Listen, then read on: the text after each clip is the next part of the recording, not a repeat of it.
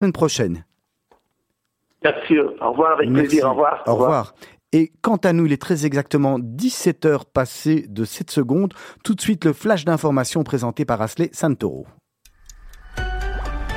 En Israël, le président Yitzhak Herzog a annoncé aujourd'hui la création du Forum israélien sur le climat qui, selon son bureau, mènera des délibérations sur la crise climatique et les rôles de l'État d'Israël dans la lutte contre celle-ci.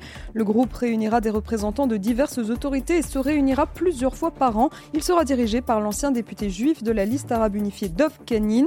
La création du Forum israélien sur le climat souligne l'engagement de l'État d'Israël à se placer à l'avant-garde du débat mondial sur la crise climatique et sensibilisera tout les parties de la direction d'Israël à la crise et à sa gravité. C'est ce qu'a indiqué le bureau du président Herzog dans un communiqué.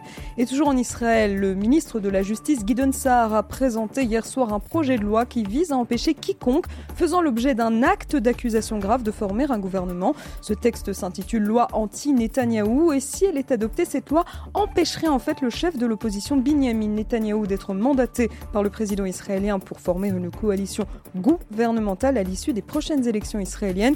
Ce texte serait valable autant pour Bibi que pour toute autre personne inculpée d'un crime passible d'une peine de 3 ans d'emprisonnement. Le projet de loi sera soumis au vote du Parlement après l'adoption du budget de l'État.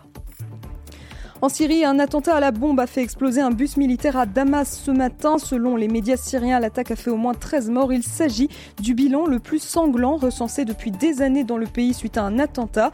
L'agence de presse officielle syrienne Sana a rapporté qu'un terroriste avait actionné deux engins explosifs lors du passage d'un bus de nuit sur le pont présidentiel à Damas et que des unités du génie avaient désamorcé un troisième engin disposé à l'endroit où l'explosion avait eu lieu.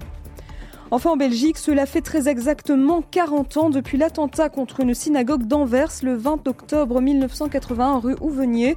Attentat qui a fait trois morts et des dizaines de blessés. Ce jour-là, à 9h du matin, en plein cœur du quartier du Diamant à Anvers, un van garé devant la synagogue explose peu avant l'office de Simrat Torah.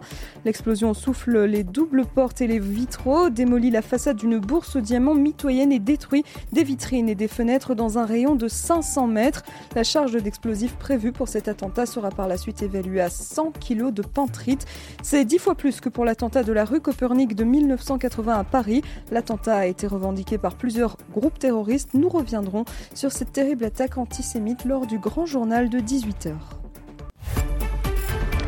Et c'est la fin de ce flash. On se retrouve évidemment à 18h pour le grand journal de la rédaction. Et tout de suite, vous retrouvez Mythe de Boss présenté par Olivier Sokolski et Serge Bézère. À tout à l'heure.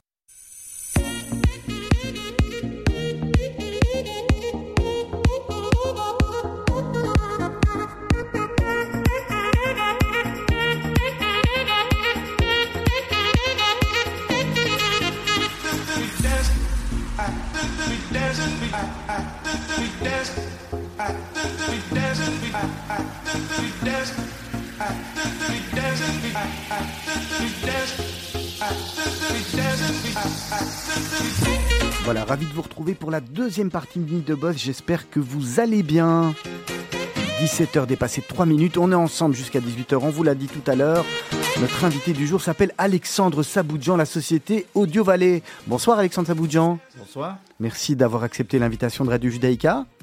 C'est avec plaisir. On a plein de choses, vous allez nous raconter plein de choses que les, les auditeurs ne connaissent pas forcément et pas, euh, pas spécialement, parce que c'est plutôt du, du B2B. Euh, euh, ça concerne nous, ça nous intéresse vraiment. On est, on est ravis de vous recevoir en tous les cas. Et avec moi pour m'accompagner, comme chaque semaine, Serge Bévert qui est là. Bonjour Serge. Bonjour Olivier. Tout va bien? Ça va très bien, beaucoup mieux. Un petit froid cette semaine, mais là ça va beaucoup mieux. Alors, il fait bon, hein. pour le moment les températures sont encore agréables. 18 degrés euh, en plein, j'allais dire en plein mois de novembre, en plein mois d'octobre, on peut pas s'en plaindre. Alexandre Saboudjan, on a, plein de choses euh, que vous allez nous raconter, mais on a l'habitude chaque semaine, quand on reçoit un invité, euh, de revenir en arrière parce qu'on n'est pas euh, audio valet par hasard. Ça commence pas comme ça. On commence toujours par un parcours. On a des études et puis après vos études, vous, vous venez du monde. Enfin, je vais, je vais pas, je vais pas raconter. Vous allez raconter vous. Vous venez du monde de la radio, mais, mais on va commencer par les études. Vous êtes belge déjà d'origine? Alors moi je suis belge, je, je suis né à, à Uccle. J'ai fait une partie de mes études au Collège Saint-Pierre à Uccle. Puis j'ai eu la chance euh, de partir à Morlanoué pendant, pendant trois ans. et puis j'ai eu un. c'est une chance de partir à morlan Oui, oui, parce que euh, c'était dans une, une région un petit peu particulière, dans, dans la région du centre. Et lorsqu'on vient de Hucle, eh bien, on, on constate qu'il y a d'autres choses. Et euh, aujourd'hui, moi, j'ai encore euh, plein de belles amitiés avec euh, tous des copains que j'ai connus, que j'ai connus à Morlanway. Et donc, moi, je considère que cette, cette période-là était plutôt intéressante. Et donc, vous partez après à Morlanway Oui, oui. Alors, je vais à Morlanway, je fais mes études, je reviens à l'ULB pour faire les, les, sciences éco. Et, et, on se retrouve là vraiment au moment de l'émergence des, des radios libres. Euh, et, je vais même dire qu'elles étaient euh, un peu à la fin du cycle des, radios libres pour devenir des radios privées avec euh, Contact à Bruxelles et SIS. et Radio Judaïka. Et Radio Judaïka, on qui, était, qui, était, déjà là. Au tout départ, hein, ça fait 41 ans qu'on est là. On était à la, à la base dans la, dans la même tour d'ailleurs que SIS, qui était un, Avenue Louise, où on a d'ailleurs toujours notre émetteur. Comme ça, vous savez tout. Et donc moi, ça me, ça m'intéressait en fait.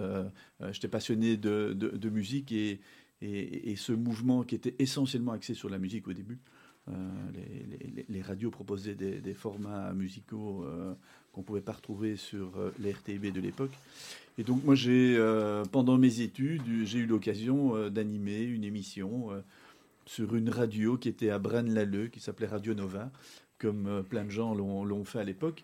Et c'est à partir de ce moment-là que, j'ai été atteint par le virus et que assez rapidement, pendant mes études, moi j'ai voulu créer une, une, radio. Mais le paysage était déjà à l'époque bien encombré parce que euh, on était euh, avec un, un, paysage avec des radios qui dominaient déjà, qui avaient, qui avaient, qui commençaient euh, la création, réseau. voilà la création des, des, des réseaux et on, est passé d'un environnement où, tout était euh, super fort fermé, c'est-à-dire où les, les radios, c'était des médias, ça venait de, c'était étatique, mhm. euh, à quelque chose qui était ouvert, au début d'abord pirate, euh, et, de pirate à super structuré et commercial en fait. Exactement. Donc c'est vrai qu'il y a eu plusieurs, il y a eu plusieurs périodes, mais ça s'est assez rapidement accéléré parce qu'au début les gens qui ont fait de la radio libre, on faisait ça par passion, on faisait ça aussi par envie de d'être un peu pirate. Hein, ça fait, c'est une motivation. Rebelle. Voilà, un peu rebelle. Bon, après la passion, euh, elle peut parfois un petit peu s'éteindre au fil, au fil du temps et on en fait euh, une activité commerciale. Je me rappelle très très bien des premiers spots publicitaires euh, qui étaient diffusés sur les radios. C'était, c'était une révolution à l'époque puisque les RTBF, enfin les RTB de l'époque, n'avaient pas de pub. Donc les, les, les, annonceurs étaient euh, demandeurs euh, de radio qui euh, pouvaient diffuser de la pub.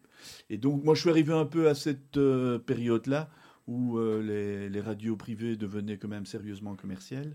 Et, j'ai eu l'occasion de créer, mais vraiment depuis, depuis zéro, une radio à Nivelles.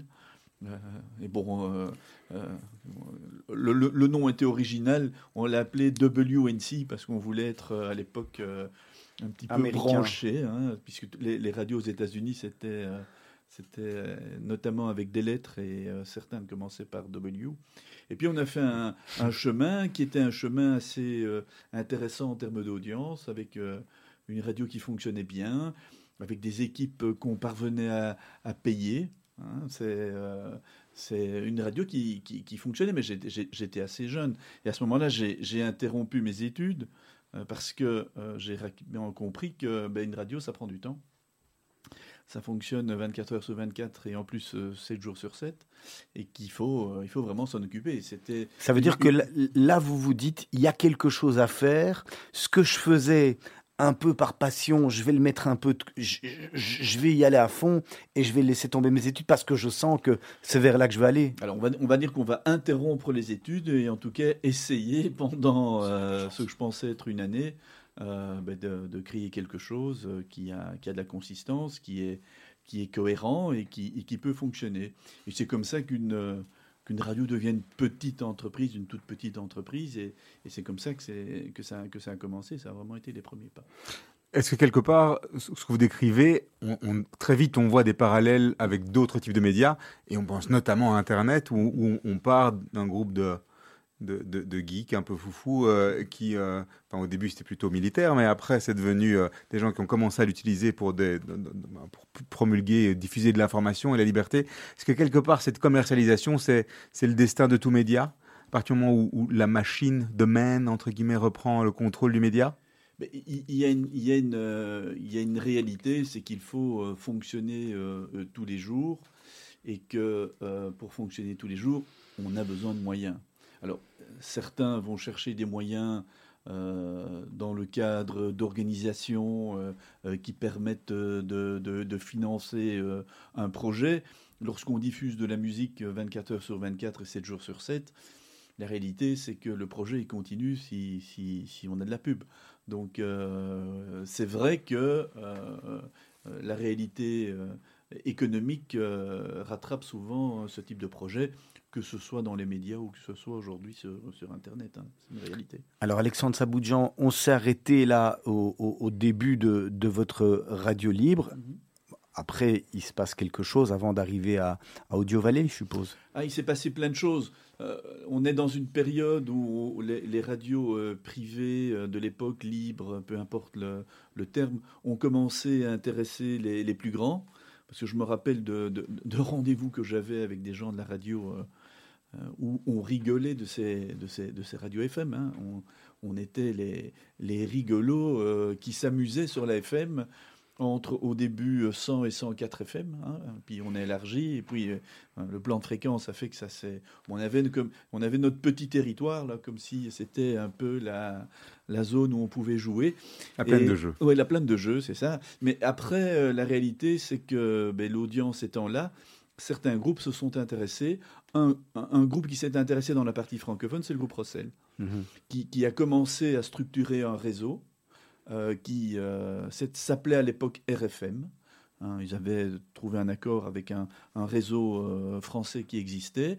Et à l'initiative des antennes locales qu'avait le groupe Rossel au travers du journal Vlan, eh bien, ils ont euh, structuré, ils ont racheté des radios euh, euh, à Liège, à Charleroi, avec la Nouvelle Gazette, dans le Brabant Wallon, chez, avec mon ami Francis Goffin, qui avait une radio à, Louvain-la-Neuve, Francis qui est, qui est devenu après le, patron de la, RTBF.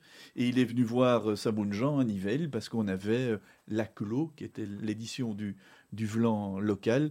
Et c'est comme ça que Rossel euh, au temps de, de, RFM, on était à 50-50 dans cette aventure. Mais Rossel était plus loin, quelques années après. Et euh, Rossel s'est associé à RTL pour créer euh, Bel RTL. Et donc, ben voilà l'histoire. Donc, ma, station que j'ai créée il y a plusieurs dizaines d'années, ben aujourd'hui, c'est toujours l'émetteur de Bel RTL au départ de Nivelles. Et finalement, on va, on, va arriver à Audio Valley. Qu'est-ce qui vous fait, euh, qu'est-ce qui vous fait comprendre qu'il y a éventuellement un, switch à faire? Vous, vous partez directement de votre radio à Audio Valley ou entre-temps, il y a encore quelque chose qui se passe? il, y a eu, il y a eu deux, trois étapes, puisque au moment où j'ai travaillé pour, euh, pour Bel RTL, j'ai très rapidement travaillé pour RTL TVI en même temps, où je suis euh, devenu le responsable de ce qu'on appelait à l'époque les variétés. Donc, euh, dis qu'on aime. Euh, mais c'est juste, juste, euh, juste l'après dis qu'on aime. je suis arrivé mhm. juste après dis qu'on aime, ce qui était un peu une période un peu triste hein, dans la musique parce que c'était la fin du, du 45 tours, le, le, début du CD qui avait du mal à, commencer. Mais pendant 2-3 ans, je me suis occupé des, variétés. à, RTL et je m'occupais également de, de l'après 18h à, à, à BRTL parce qu'on voulait changer un peu le, le ton.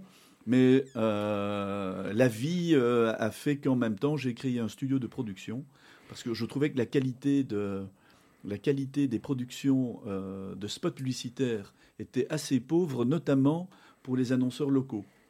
les annonceurs locaux représentaient une, une partie importante du chiffre d'affaires, mais il y avait une certaine pauvreté dans la qualité de la production. Et puis j'ai fait un studio qui s'appelait Punch à Saint-Gilles et euh, qui a produit, euh, parfois on produisait 25 à 30 spots par jour pour des annonceurs, mais qui étaient euh, partout dans la, dans la partie francophone, voire aussi dans la partie néerlandophone.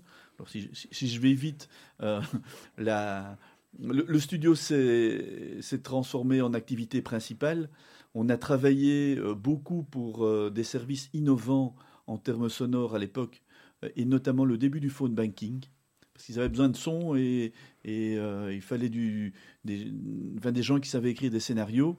Et on, euh, on s'est spécialisé, et là j'ai quitté complètement RTL, on s'est spécialisé dans ce type de service au niveau de l'enregistrement des sons et surtout de l'écriture des scénarios.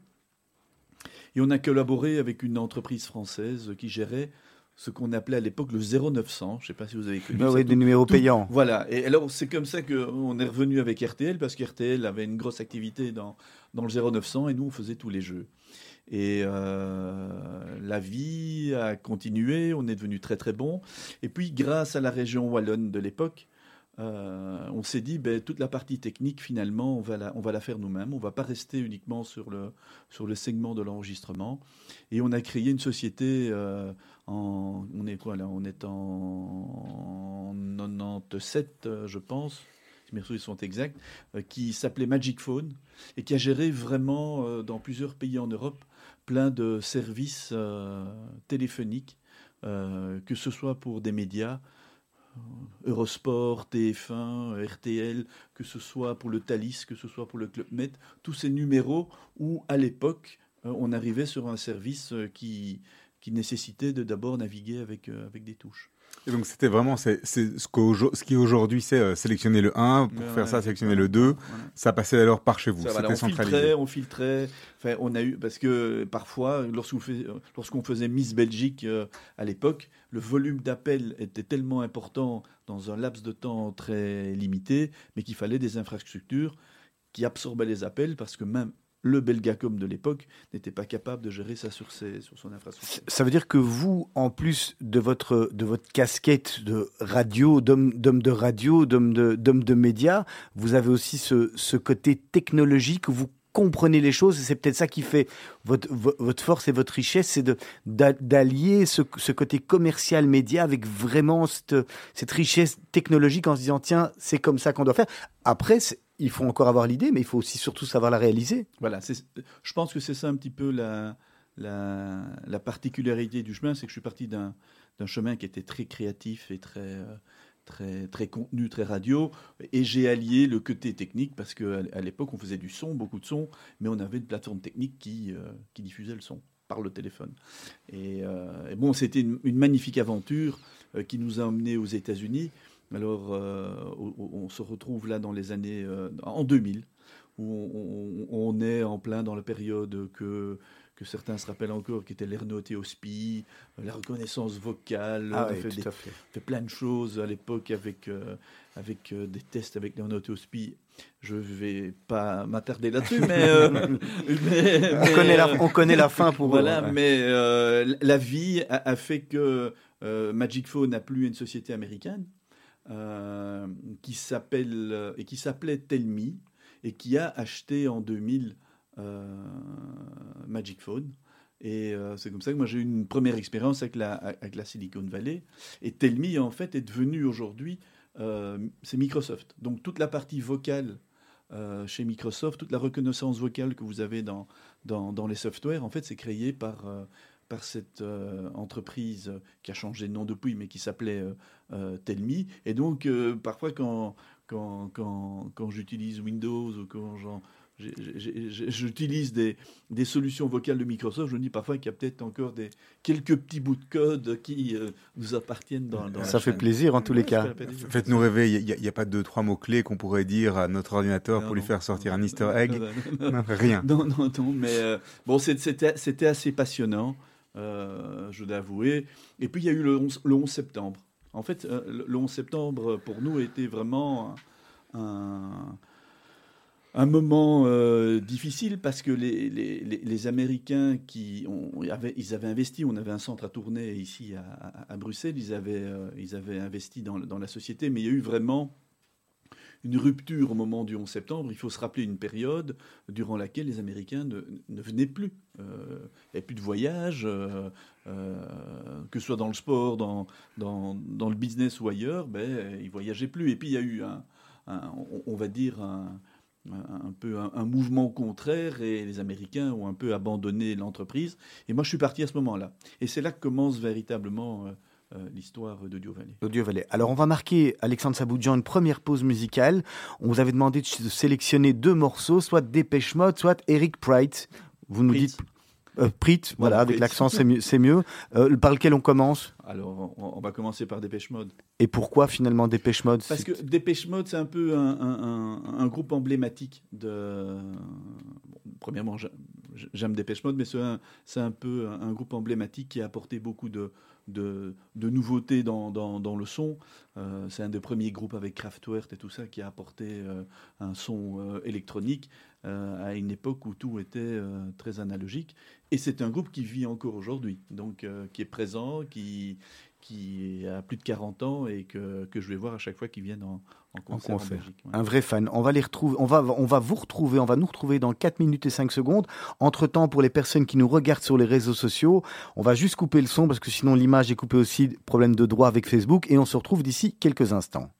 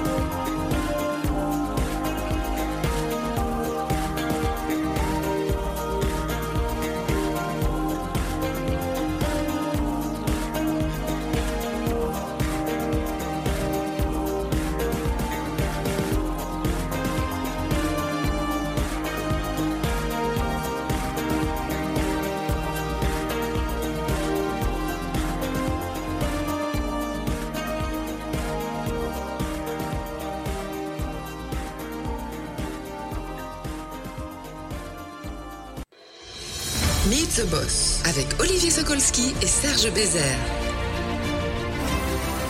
Voilà, on est reparti pour la deuxième partie d'émission avec toujours notre invité Alexandre Saboudjan. Je vous rappelle que vous pouvez retrouver également tous les épisodes de Mythe de Boss sur Spotify, Apple Podcast et tous les, réseaux de distribution. On va, on, va, en parler juste après, Alexandre Saboudjan. Alors, on part sur Audio Valley. Audio Valley a, une promesse, en tout cas sur la page web. On arrive sur Audio Valley. On a une promesse qui est merveilleuse, qui est grande, qui est même grandiose. On crée de la valeur pour tous les acteurs de l'audio digital. Ça, c'est un, slogan dingue. Alors, qui sont ces acteurs et comment est-ce qu'on peut promettre aujourd'hui, et y arriver vraisemblablement, de créer de la valeur pour tous les acteurs? Alors, chez Audio Valley, on a, plusieurs activités, mais si on, parle euh, à la base de l'audio digital, euh, l'audio digital, on va dire que globalement, c'est le monde du streaming. Et dans le monde du streaming, il y a, différents acteurs. Je parle du streaming audio. On, a eu le, début de la vague qui était une vague avec simplement des radios qui, diffusaient euh, euh, sur Internet. On a eu l'émergence des plateformes. Ces gens font aussi partie, et là je parle des Spotify, Deezer et des autres, euh, qui font aussi partie de ce métier. On a une vague aujourd'hui nouvelle qui arrive, qui sont les, les podcasteurs. Dans, les plateformes, vous mettez aussi tout ce qui est agrégateur de radio, comme TuneIn? Alors, TuneIn, fait partie de notre univers. On travaille pour, euh, on travaille pour TuneIn euh, parce qu'ils sont dans l'audio digital. Ils, servent globalement à la diffusion des, radios, au partage des, radios. Donc pour nous, ça fait partie. Mais ils ne sont pas éditeurs de, contenu en tant que tel. Mais euh, aujourd'hui, on voit qu'il y a une nouvelle vague de gens qui font partie de ce, de ce métier. Euh, qui sont euh, notamment euh, les, les, podcasteurs, qui, ou le podcast en lui-même. Alors il y a le podcast qui est souvent le replay de la radio, ou le podcast qui est créé par quelqu'un qui fait déjà du contenu, mais on voit qu'il y, a quand même l'émergence aujourd'hui de plein de gens qui ont envie de se lancer dans, dans l'audio, et aujourd'hui quand on se lance dans l'audio, on le fait de manière digitale. Comment expliquer que l'audio continue à être tellement fort mhm. alors que quelque part on avait dit bah avec les écrans c'est la vidéo qui va prendre, la vidéo va devenir euh, le, média euh, ou le format de prédilection? Alors moi je, pense que l'audio euh, va rester définitivement un format très fort parce que c'est un, un, format que, que j'appelle un format compagnon. lorsque vous regardez une vidéo, votre capacité à faire autre chose, c'est très compliqué. Par contre, euh, l'audio, lorsque vous écoutez quelque chose, vous êtes souvent dans un autre type d'action. Et donc c'est un, média euh, qui vous accompagne quand vous êtes au boulot aujourd'hui, quand vous lisez quelque chose sur Internet, lorsque vous conduisez votre voiture. Et donc c'est un, média qui, à ce titre-là, est très fort et qui est peut-être, lorsqu'on regarde les, durées d'usage, euh, qui sont qui est souvent euh, le média parfois le plus utilisé durant l'ensemble d'une journée. Parce qu'en plus, ce média, avant qui était prisonnier de votre voiture ou de votre living, eh bien, aujourd'hui, ce média, il est présent partout. Euh, il est présent du petit déjeuner euh, au bureau, à la voiture et, presque dans toutes les situations dans lesquelles vous vous trouvez dans la journée. Si on revient à Audio Valley, on revient euh, à la promesse de créer de la valeur pour les acteurs. Donc ces différents acteurs, on a compris, donc les, les, plateformes, mhm. les créateurs de contenu. comment est-ce qu'on crée de la valeur pour ces gens? Aujourd'hui, ils sont, ils sont pas assez équipés Ou est-ce que c'est vraiment en valeur? Quand vous parlez de valeur, vous pouvez parler vraiment de monétisation et de valeur. Voilà, moi je, je, parle vraiment euh, d'apporter du revenu à ces gens-là. Alors, il, faut savoir qu'il y, a plusieurs vagues. Euh, lorsqu'on a débuté, on va dire, dans ce métier vraiment au niveau publicitaire, euh, on va dire il y a une grosse dizaine d'années, la monétisation était, était très limitée. des gens comme Spotify, Deezer avaient un revenu qui était très très limité en termes publicitaires puisque l'essentiel euh, du revenu audio allait vers la, FM. Et donc, euh, on a dû euh, avoir plusieurs types d'actions. Un, une action sur le terrain, évangéliser les, les, annonceurs et les agences au bienfait de l'audio digital. Ensuite, on a dû mettre en place des équipes qui étaient capables de créer la technologie qui apportait un avantage euh, par rapport à la FM. Euh, lorsque vous écoutez une émission et qu'on diffuse un spot aujourd'hui en FM dans une émission, tout le monde entend le spot au même moment. En digital, ce n'est pas le cas, puisque le spot publicitaire est inséré au niveau de l'auditeur. Et donc ça change complètement euh, le modèle économique de la radio, et c'est un vrai plus pour la radio, parce que la radio... C'est ciblé. Voilà, la radio devient un outil tactique, devient un outil euh, de ciblage, comme l'est euh, n'importe quel site internet ou n'importe quel service qui aujourd'hui fait que l'annonceur le demande. aujourd'hui, il y a un risque de ringardisation euh, de l'AFM en termes de modèle euh, publicitaire, parce que les annonceurs d'aujourd'hui demandent du ciblage. Ça, ce que vous dites là actuellement, c'est bien, c'est une question, euh, c'est une question peut-être même pour Radio Judaïka. Quand vous dites qu'il y, a un risque de, ringardisation, vous, vous le voyez ce risque aujourd'hui, dans 5 ans, dans 10 ans, ou finalement encore aujourd'hui, on est, on est à la bonne pub classique qui passe à la radio, on, a encore un peu le temps?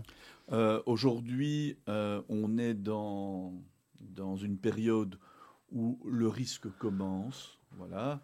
Alors pour moi, le risque sera réel dans, dans, dans, 4-5 ans.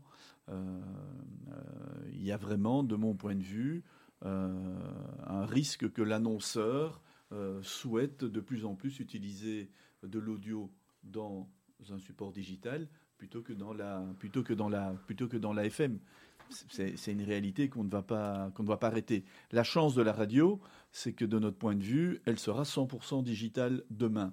Alors est-ce que c'est dans 3 ans, dans 5 ans ou dans 10 ans? Peu importe.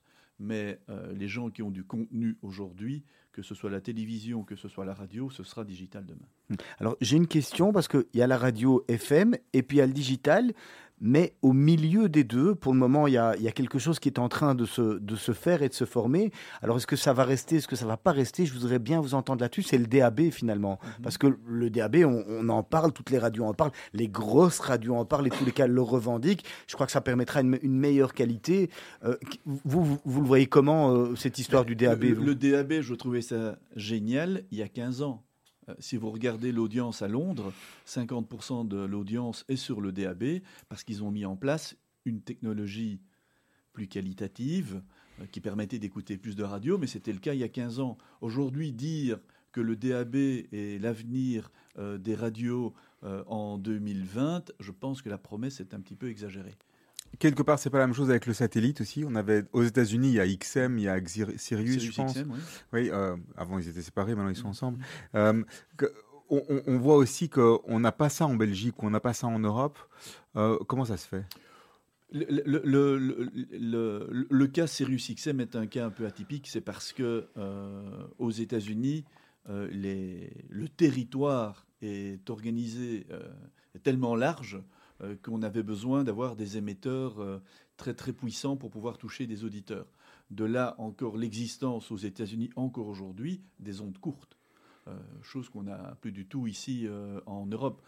C'est vrai que les, longues ondes ont un périmètre de, diffusion on va dire, d'un niveau qualitatif de 500 à 700 km, la FM 50 à 60 km dans le meilleur cas, et donc euh, le satellite était une solution à la problématique du territoire américain. Et donc là aussi, on a Internet qui va remplacer ça en termes de diffusion? Évidemment, évidemment. Euh, Sirius XM a racheté euh, il y a il y a deux ans, peut-être même trois ans aujourd'hui, non deux ans, la société Pandora, qui est un produit qu'on ne connaît pas du tout en, en, Europe. Un vieux de la vieille aussi. Un vieux de la vieille, 2000 euh, euh, aussi, 2005 euh, on va dire, et qui est un bouquet. enfin, c'est pas un bouquet de radio, en tout cas, c'est de la radio personnalisée, mais mhm. qui qui touche, je pense, 50 millions d'Américains chaque jour. Quoi. Si on revient deux minutes sur Spotify, ce que vous avez dit sur les plateformes et la thésaurisation toujours, ou la monétisation, pardon, mhm. on a cette notion de de publicité qui normalement vient quand un modèle n'est pas payant. Alors que Spotify, on est, en tout cas pour les le premium, sur du payant. Est-ce qu'il y a une compatibilité, une incompatibilité? Est-ce que quelque part, Spotify à un moment va dire, ben finalement, moi je préfère ne plus faire de modèle payant et avoir uniquement un modèle qui est lié à la publicité, puisque mes revenus sont supérieurs? Comment est-ce que tout ça va s'arranger? Je pense que le freemium euh, est un modèle qui va persister, et ce modèle freemium, il existe aujourd'hui presque dans toutes les industries. on, peut peut-être expliquer pour les auditeurs, le freemium, c'est donc avoir une offre gratuite de base et avoir la possibilité de payer pour avoir des fonctions complémentaires. Complémentaires, et dans l'offre euh, de base, le modèle économique étant souvent de la pub. Dans l'offre complémentaire payante, la pub est souvent absente. Et donc tous les services aujourd'hui euh, sur Internet dans le monde du jeu, vous voyez souvent que c'est ce type de, modèle qui existe. Et c'est un, un, un, modèle que, que, que, Spotify a créé à l'époque parce que c'était pas simple de vendre des, abonnements. On, parle d'une période, euh, Spotify c'est 2007-2008, euh, on, parle d'une période où ils ont commencé dans un métier où on pensait que la musique était gratuite. Hein. il, y a, il, y a, 15 ans, on téléchargeait de la musique, la musique n'avait plus de valeur et ils ont dû euh, se frayer un chemin dans, dans cette difficulté qui est de faire payer des gens pour de la musique. Aujourd'hui, je trouve qu'ils ont bien fait le boulot et qu'aujourd'hui, près de 50% de l'audience paye, donc c'est plutôt un, succès. Mais aujourd'hui, 50% des utilisateurs de Spotify dans des pays parfois un peu moins riches que les nôtres ben, sont des utilisateurs euh, euh, gratuits. Et donc, c'est la pub. Est-ce que là aussi, au niveau de Spotify, si on revient un petit peu en arrière, on a aussi le, le device, en fait, l'appareil qui a été révolutionnaire à ce moment-là, c'est aussi l'arrivée des lecteurs MP3 et des premiers iPod et iPhone, un peu avant, où, euh, c'est quand même iTunes aussi, Apple, qui a lancé cette notion de musique digitale qu'on achète. Et donc, c'est devenu, euh, c'était tellement facile d'acheter qu'on allait plus s'embêter à aller downloader ou télécharger ou pirater, mais qu'on achetait. Euh, ce modèle-là continue à être le modèle qu'aujourd'hui on aimerait voir, qu'on voit un peu avec Netflix euh, au, au, niveau du, au niveau de la vidéo. Ça, c'est, fini le piratage alors? Je pense que globalement, on est dans une, euh, dans une période où pirater ne vaut, euh, ça vaut plus la peine. Ça vaut plus tellement la peine lorsqu'on lorsqu'on paye un abonnement 10 euros et qu'on a accès à toute la musique du monde. je trouve que le prix, c'est un avis, mais vraiment pas excessif. Donc le, piratage, euh, euh, je pense, euh, s'éteint. Après, il y a d'autres services qui permettent quand même aujourd'hui d'écouter de, la musique presque à volonté gratuitement. C'est YouTube.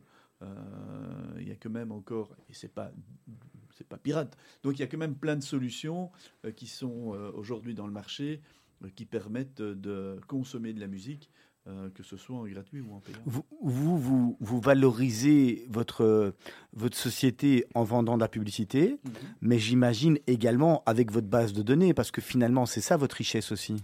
Alors aujourd'hui, euh, la particularité de Target Spot, parce que Audio Valley, c'est là, c'est la coupole au-dessus. Voilà, mhm. la société qui fait chez nous 90% euh, du revenu s'appelle Target Spot. On, on, a des équipes qui sont sur le terrain. On est présent avec des équipes dans une dizaine de, pays, euh, aux États-Unis, au Canada et dans plusieurs pays européens. Ces gens-là vont évidemment proposer de l'inventaire, parce qu'on appelle ça comme ça aujourd'hui, euh, de l'inventaire euh, publicitaire à, des annonceurs. Ça veut dire que vous devenez une vraie régie en fait? Alors on est une, régie. Alors le terme régie c'est aussi un peu poussiéreux. donc, parce que la, la régie, c'est un métier, c'est un métier on a l'impression que le gars vient avec son catalogue. Ici, euh, on est avant tout une, société technologique. Euh, euh, D'intelligence artificielle. Alors, il y, a toutes les technologies, et, j'en arrive à, ce que je voulais vous expliquer, c'est que nous, on a des technologies qui permettent d'insérer, donc de retirer le spot FM et d'insérer, sans que l'auditeur n'entende rien, un spot qui lui est propre dans des écrans publicitaires, avec des, avec des, des, technologies euh, de, ciblage. évidemment, le ciblage aujourd'hui, euh, avec toutes les normes GDPR, euh, s'organise avec beaucoup plus d'intelligence que simplement déposer un cookie euh, comme de par le passé. Voilà, c'est la grande révolution du moment, ou les grands changements du moment, c'est qu'on passe en cookie-less, hein, donc sans cookie, sans possibilité de suivre et de traquer au niveau individuel. Ça veut dire qu'on revient à, la segmentation d'il y a quelques années, c'est-à-dire essayer de voir plus ou moins quelles sont les, les grandes lignes euh, générales euh, par rapport à, à, qui on a en face de nous, vu qu'on peut plus savoir qu'on a Madame Michu qui, de telle heure à telle heure, fait ça, a été sur tel site, tel site, tel site, et n'aime pas Facebook. Euh, mais le, cookie était une façon très simple, en fait, de, de, comprendre qui était euh, la personne qui était derrière. Aujourd'hui, ça devient. Euh, il y a plus de challenge, et donc c'est devenu aujourd'hui plus intéressant. aujourd'hui, on a en effet des algorithmes qui permettent, en fonction de l'usage, en fonction des applications, parce qu'on sait on sait déterminer le type d'application que vous avez dans des informations que l'on reçoit au moment de votre connexion. en fonction des choses que vous avez écoutées, en fonction de, de votre passage précédent chez nous, on a des, des, algorithmes qui calculent aujourd'hui la probabilité. C'est parce que c'est un mmh. système de probabilité. La probabilité de que cette personne est plutôt une personne qui voyage, euh, qui aurait besoin d'un véhicule dans les deux ans et qui a un niveau salarial supérieur à 25 000 euros par an.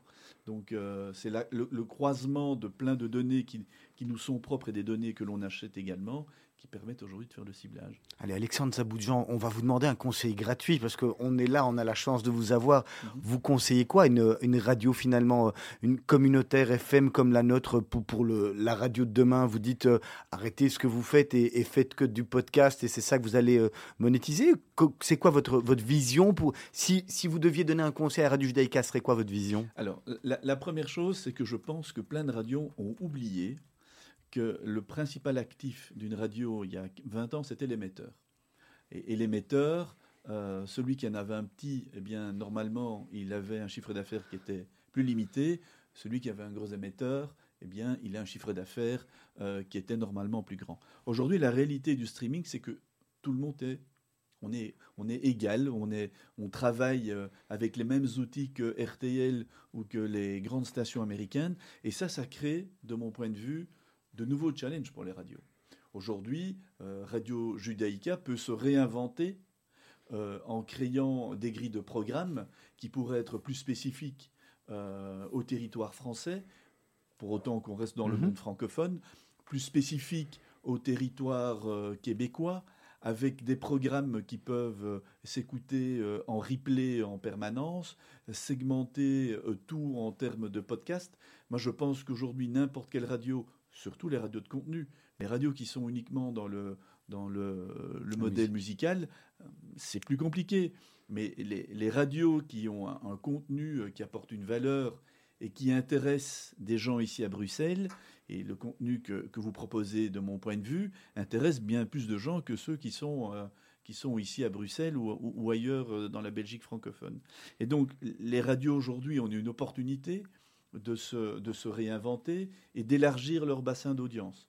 Et donc il faut sortir un petit peu d'une situation euh, qui a été la même ces 40 dernières années. 41, et, et, et, parfois, c'est pas si simple de se réinventer, se, réinventer et, y réfléchir. Finalement, aujourd'hui, il faut repenser quelque part une grille de radio en se disant on va penser une grille de manière parce qu'une radio, c'est le nerf de la guerre, c'est la publicité, mais de, manière à, la monétiser tout en intéressant nos, auditeurs. Exactement. On, a vu aujourd'hui, on en parlait juste avant l'émission, que les, outils techniques qui permettent de créer de la radio, ça s'est complètement démocratisé. Euh, un studio, il y a 20 ans, il fallait, euh, il fallait un sérieux investissement. Aujourd'hui, euh, les outils qui permettent de créer du contenu, d'enregistrer du contenu, de le diffuser, ça s'est banalisé, ça coûte plus rien. Donc aujourd'hui, une station comme Radio Judaïka peut en effet imaginer des développements qui euh, dépassent les frontières de Bruxelles ou, qui dépassent euh, les frontières de, la Belgique, parce que vous êtes une radio de contenu. Et moi, je trouve, euh, alors je ne sais pas si vous avez multiplié votre chiffre d'affaires par deux, par trois ou par quatre, mais en tout cas, vous allez vous inscrire dans un projet qui a de la valeur pour les 20 prochaines années. Rester tel que Radio Judaïka est aujourd'hui, peut-être que vous allez vous mettre en danger.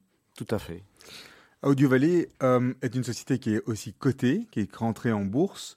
Est-ce que vous pouvez nous parler un peu de cette aventure de l'entrée en bourse? Est-ce que ça a été quelque chose d'agréable, de chouette, que vous, que, que vous referiez aujourd'hui? C'était une obligation? Vous voyez ça comment? Alors, euh, l'histoire de, l'entrée en bourse, c'est, elle, est due à, un événement euh, qui s'est passé en 2015. C'est qu'en 2015, euh, la société que j'évoquais, à savoir TargetSpot, a été rachetée par le groupe Vivendi, euh, qui est le, groupe français que, tout le monde connaît, en tout cas que les initiés connaissent. Et donc, lorsque j'ai vendu 70% des parts à l'époque à Vivendi, on avait des, plans de développement très importants chez Vivendi. On se situe dans une période où Vivendi avait également racheté Dailymotion. Donc il y avait de belles ambitions euh, chez Vivendi pour se développer dans la vidéo et euh, dans l'audio. Malheureusement, pour plein de raisons. Il n'y a pas une véritable raison, c'est l'addition de, plein de petites choses. Les, développements que je rêvais, ben, ils ne se sont pas mis en place et on était dans une société qui était en train de, s'endormir et qui mettait son, son modèle économique en danger. Et donc j'ai proposé à Vivendi de racheter de nouveau, puisque j'étais l'actionnaire minoritaire euh, à l'époque avec mes 30%, de racheter à nouveau les, les, les 70% de parts qu'il possédait. Et c'est à cette occasion-là, pour financer en grande partie le, rachat, qu'on a fait cette euh, entrée en bourse. Alors, est-ce que c'est est -ce c'est compliqué? Est-ce que c'est un bon moment? Je vais dire qu'aujourd'hui, je dois dire que cette période, euh, avec du recul, a été tout à fait agréable. Euh, c'est compliqué, mais c'est pas impossible. je pense que toute belle PME qui a un vrai projet et qui a envie de trouver du financement, qui a envie de trouver une certaine forme de liberté par rapport à des, à des VC qui sont parfois euh, euh, au sein d'une entreprise, c'est une véritable solution. Dans votre, dans votre groupe, à part euh, Audio Valley, il y a, d'autres noms. Mhm. Jamendo, c'est quoi mhm. et, et, Winamp, c'est quoi? Voilà. Alors, on a en effet, on a, on a, on a en effet d'autres sociétés. Et demain, lorsque je vais vous parler d'Audio Valley, vous n'entendrez plus que deux blocs. Le bloc Target Spot et le bloc Winamp. Winamp, c'est une société qu'on a rachetée à, AOL. Alors, euh, euh, Winamp, c'est un mythique. Mythique, mythique, C'est euh, un logiciel qui est un player, qui fait partie de l'histoire du MP3. Voilà, c'est vraiment le. Il n'y avait pas un ordinateur sans Winamp pendant à partir des années 2000. Quoi. Mais la réalité, c'est qu'aujourd'hui, il y a encore 80 millions d'ordinateurs qui ont Winamp installé. C'est comme v pour un peu comprendre. C'est comme VLC, quelque chose. C'est ce qui permet de lire les, les programmes euh, sur MP3, les lecteurs, les, lecteurs MP3 et les playlists et, les podcasts. Parce que là, vous vous parlez tous les deux en tant que professionnels. Qui, moi, je suis un initié qui appelle Serge dès qu'il a un problème sur son ordinateur. Donc, j'ai besoin de bien comprendre simplement les choses. On, va dire que globalement, aujourd'hui, lorsque vous décidez d'écouter quelque chose sur votre ordinateur, vous allez soit utiliser Windows Media Player si vous êtes avec un ordinateur euh, Windows, iTunes si vous êtes dans le monde Apple, VLC pour ceux qui ne sont pas satisfaits des deux solutions, et parfois vous utilisez des players spécifiques, le player de Spotify pour écouter Spotify. Et donc euh, Winamp à l'époque était un player qui permettait d'écouter de la musique, etc., etc., qui était chez AOL, mais AOL à un certain moment s'est dit, ben moi la musique ça m'intéresse plus.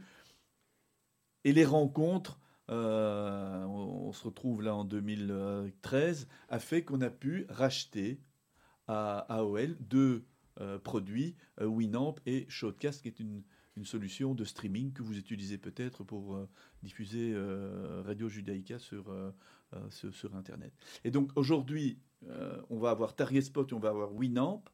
Et Winamp va se transformer en société de, de services pour les artistes et être un player. On travaille depuis deux ans au nouveau Winamp.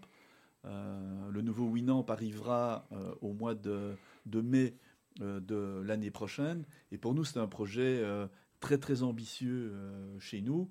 on va dévoiler une première partie de Winamp lors du Midem qui se déroule ici au, mois de novembre. Mais j'espère que vous entendrez encore beaucoup parler de Winamp dans les mois qui viennent. Et Winamp va, enfin, on, en reparlera dans les années qui viennent, dans les, dans les mois et les années qui viennent. Je suis très très curieux de voir l'évolution de Winamp dans un monde aujourd'hui mobile où euh, on doit arriver à, à, faire en sorte que les gens download et il y aura toujours des skins. Alors ce sera toujours avec des skins parce qu'on a une forte communauté. Euh, parfois, si, si, vous allez sur, sur, Internet, sur LinkedIn, vous voyez qu'il y a des posts qui ont 500 000 euh, likes. on est vraiment dans, dans un dans une marque qui fait partie de l'histoire de la musique. C'est les grands-pères d'Internet aussi. Et, aujourd'hui, cette marque appartient à une société belge euh, basée à Anderlecht. Et on a bien l'intention euh, de faire euh, revivre cette marque en 2022. Alors, en, tant que société technologique, mais dont les revenus dépendent d'annonceurs, vous avez dû aussi avoir, je suppose, un petit peu un, un coût à la 2000, à la, à la 9/11 avec le Covid quelque part. comment vous avez récupéré en fait euh, de ça? Donc on va dire que globalement notre chiffre d'affaires durant l'année 2020 n'a pas augmenté, était plutôt stable par rapport à 2019. On a, on a la chance, nous, d'être dans plusieurs territoires. Si vous regardez nos chiffres, vous allez voir que près de 60% du chiffre d'affaires de la société est généré aux États-Unis. C'est dur d'être un acteur en Belgique et de travailler, d'avoir 60% justement de son chiffre aux États-Unis? C'est compliqué? on va, on va, dire que c'est euh, c'est la vie de notre entreprise et donc on, s'y est habitué. On fait ça depuis plusieurs années. Euh, donc ici, à, Anderlecht, on a toute la technologie, on a tous les services que l'on peut centraliser, euh, la partie financière, la partie marketing, la partie ce qu'on appelle trafficking, les gens qui trafiquent les, les, campagnes publicitaires, et puis à New York et à Chicago. C'est pour ça que vous êtes Anderlecht. Peut-être. Et, euh, euh, aux États-Unis, on a les gens qui vont vraiment vendre les campagnes sur le terrain. Et donc, par rapport au Covid, le, Covid, en fait, a eu différents cycles dans le monde et a impacté différemment les, les, territoires. Alors, il y a eu un gros creux au deuxième trimestre de l'année passée, mais sinon, globalement, on va dire que le digital, la radio a fortement souffert en FM, mais le digital euh, a s'est bien comporté euh, dans, cette période Covid. Alors dans, tout cet écosystème, il y a aussi un, aujourd'hui un acteur majeur un, ou un nouveau type d'acteur majeur qu'il est impossible d'ignorer sont les réseaux sociaux. Mhm. Euh, comment est-ce que vous travaillez avec les réseaux sociaux qui ont tendance à être des espèces de rouleaux compresseurs qui veulent de toute façon toucher à tout, prendre tout et tout récupérer quelque part? Alors les réseaux sociaux ont été, euh, dans l'audio en tout cas, euh, ils ont été assez peu présents. Si vous regardez euh, ce que vous pouvez écouter dans Facebook, vous pouvez écouter ben, des, gens qui partagent des vidéos de YouTube, etc. etc. mais écouter de la musique ou partager des sons, vous allez voir, c'est très compliqué. Parce qu'il y a toute une problématique de droits mmh. qui sont autour de la musique eh bien, ces, problématiques de droit, surtout aux États-Unis, ça fait très très peur aux, réseaux, aux réseaux sociaux. Et donc, aujourd'hui, les réseaux sociaux, et là on parle d'Instagram ou, de, ou de Facebook, euh, ils, ont été, euh, ils ont été assez timides par rapport à, l'audio. Des gens qui s'impliquent plus, c'est des plateformes comme Twitch, où euh, aujourd'hui, Twitch qui appartient à Amazon, hein, plein de gens utilise Twitch, mais Twitch c'est vraiment Amazon. Et euh, Twitch, euh, en effet, s'intéresse fortement à, l'audio, mais plutôt dans le live, faire des événements live avec des artistes qui se produisent, etc., etc. Ça fait partie globalement, pour moi, des plateformes qui, font, qui vont diffuser de la musique et qui peuvent générer des revenus dans le futur. Donc des clients pour vous en fait. Et donc si demain on, est amené à travailler pour Twitch, euh, eh bien, en effet, euh, ce serait un client pour nous. Pas des concurrents qui pourraient lancer eux-mêmes leur, leur, équivalent de Target Spot euh, Parce que ces, gens-là. Amazon, c'est une entreprise qui fait, qui fait, qui fait beaucoup d'argent dans, dans, la pub, donc ils sont susceptibles de le faire mais euh, on travaille avec plein d'entreprises qui sont comme ça parfois des géants et qui sont très heureux de collaborer avec nous dans certains territoires. Allez, Alexandre, Alexandre Saboudjan, il nous reste, il nous reste trois minutes. Hein. on va faire des petites questions rapides, réponses rapides. Vous allez voir, c'est sympa. Enfin, nous, on trouve ça sympa. Votre métier en un mot? Euh, Passion. Le métier que vous rêviez d'exercer en étant enfant? Euh, Vétérinaire. Ah oui. Quel ou qui était votre, votre modèle? Alors, euh, j'ai pas vraiment eu de modèle. Hmm. Et finalement, vous avez inventé quelque chose en plus. Hein. Qu'est-ce qui vous inspire en ce moment? Alors, en, ce moment, ce qui m'inspire, c'est aider les, les, les, artistes indépendants, les petits artistes qui ne sont pas dans, dans, dans le, les 2% d'artistes qui existent sur la planète, euh, ce qui m'inspire aujourd'hui, c'est de trouver un modèle pour que ces artistes puissent exister. Mmh. Qu'est-ce que vous valorisez le plus chez vos employés? Alors l'initiative. Ça vous aimez Des indépendants Oui, l'initiative euh, dans, le sens où on est dans un monde où, euh, où les choses vont vite. Et moi, je considère que j'ai pas l'exclusivité des bonnes idées. Donc chacun doit pouvoir apporter des idées et doit pouvoir apporter quelque chose à, à l'entreprise. Qu'est-ce qui vous fait lever le matin, Alexandre Saboudjan euh, Le plaisir, euh, le, plaisir euh, d'être avec des, personnes, ceux qui vivent dans l'entreprise avec nous, je pense, ont, le plaisir de venir chaque matin. Je pense qu'il y a, une, réelle motivation à, se retrouver ensemble et à faire des choses ensemble. Le meilleur moment de votre journée? Alors le meilleur moment de, de, la journée, ben, c'est peut-être le moment quand on, quand on rentre à la maison. On va retrouver... voilà l'endroit, c'est le moment passé en famille. Votre plus gros challenge alors le plus gros challenge pour moi aujourd'hui, parce que euh, j'ai euh, euh, j'ai bien passé la cinquantaine, c'est de pouvoir encore aujourd'hui créer des services pour une génération qui, est, qui est plus la mienne. Ah oui, effectivement. La clé de la réussite, Alexandre Saboudjan, c'est quoi? Oh, La clé de la réussite, il n'y a, a, pas une clé, c'est l'addition entre plusieurs choses. Peut-être parfois être né au, bon endroit, au bon moment, bien sûr. Moi, je fais partie de la génération qui a commencé euh, euh, mon premier boulot, j'avais une machine à écrire. Donc, euh, il faut aussi imaginer la première fois que, je, la première fois que j'ai vu un fax, je me demandais ce que c'était. c'était magique. Donc, je pense que notre génération a eu la chance de, vivre une période tout à fait intéressante. Et puis, c'est l'addition entre les, rencontres qui sont parfois des rencontres avec des gens qui vous donnent des moyens ou avec des gens qui, qui, qui, vous inspirent. Mais je, je, pense que quand même, il y a, il y a aussi euh, la créativité. Il ne faut pas oublier, on est dans un monde qui, évolue. Euh, rester, euh, rester comme on est, c'est se mettre en danger. On vous avait demandé de réfléchir à une phrase, à un dicton que vous aimez utiliser. Alors, on va vous poser une autre question. Ce sera la, dernière avant celle de Serge. Si vous aviez une lampe d'Aladin avec trois vœux exaucés, ça serait quoi les, les trois vœux que vous pourriez exaucer? Alors, euh, le, premier vœu, parce que j'en suis vraiment persuadé, c'est que la Belgique prenne une place dans la technologie. Moi, je trouve que ici, j'ai plus de plaisir à faire de la technologie à Anderlecht que j'en ai euh, à New York. Euh, je trouve qu'on néglige la Belgique en termes de capacité technologique. On a ce côté Enfin, on n'ose pas euh, crier sur tous les toits qu'on est capable de créer euh, des choses euh, intéressantes. Et les deux autres rapidement hein. Alors, les, deux autres, les deux autres rapidement, ben, c'est d'avoir un parcours dans lequel on va pouvoir, dans les dix prochaines années, encore prouver pas mal de choses.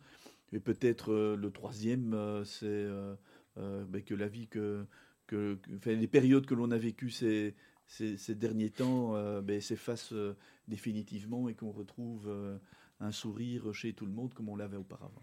Alors c'est déjà à moi que revient l'énorme, l'immense plaisir de vous poser la dernière question.